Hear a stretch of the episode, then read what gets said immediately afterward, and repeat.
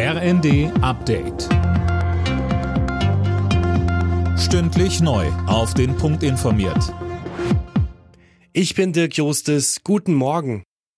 Die Zeit der Gratis-Corona-Tests ist vorbei. Seit heute greift die neue bundesweite Testverordnung. Dennis Braun, damit wird jetzt eine Eigenbeteiligung fällig. Ja, genau. Wer sich einen Bürgertest abholt, muss dafür ab sofort drei Euro zahlen. Zudem werden die Tests nur noch anlassbezogen durchgeführt. Also wenn man etwa zu einer Veranstaltung wie einem Konzert will oder auch plant, die Oma oder einen kranken Angehörigen zu besuchen. Für vulnerable Gruppen bleiben die Corona-Tests auch weiterhin kostenlos. Dazu zählen etwa Kinder unter fünf Jahren.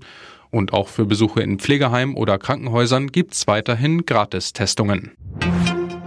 Heute geht der NATO-Gipfel in Madrid zu Ende. Das zweitägige Treffen steht unter dem Eindruck des Kriegs in der Ukraine.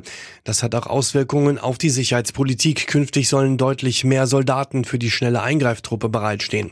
Verteidigungsministerin Lamprecht sprach im ZDF von einem starken Signal. Dass die NATO zusammensteht und dass sie auch bereit ist, den Herausforderungen, vor denen wir aktuell stehen, gerecht zu werden durch Veränderungen. Und dazu gehört dann, dass wir auch zusätzliche Soldatinnen und Soldaten schicken, aber auch, dass wir beispielsweise den Kreis der NATO-Mitglieder erweitern werden. Also auch das ein ganz klares Signal. Wir sind stark, wir schützen einander und stehen zueinander.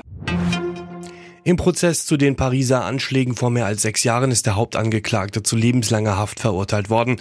Das hat das Pariser Sondergericht entschieden. Der Mann ist der letzte lebende Angreifer der Anschläge. Dabei starben im November 2015 insgesamt 130 Menschen. Beim Tennisturnier in Wimbledon stehen drei deutsche Damen in Runde drei. Angie Kerber bezwang die Polin Magdalinette glatt in zwei Sätzen.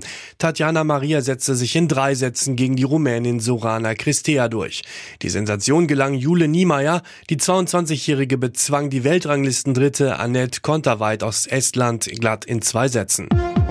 Alle Nachrichten auf rnd.de